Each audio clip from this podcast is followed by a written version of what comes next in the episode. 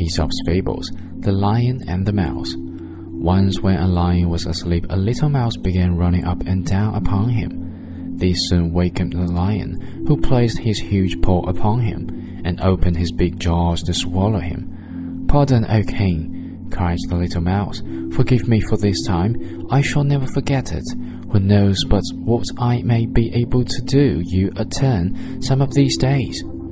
The lion was so tickled at the idea of a mouse being able to help him that he lifted up his paw and let him go. Some time after, the lion was caught in a trap, and the hunters who desired to carry him alive to the king tied him to a tree while they went in search of a wagon to carry him on. Just then, the little mouse happened to pass by, and seeing the sad plight in which the lion was, went up to him and soon gnawed away the ropes that bound the king of the beasts.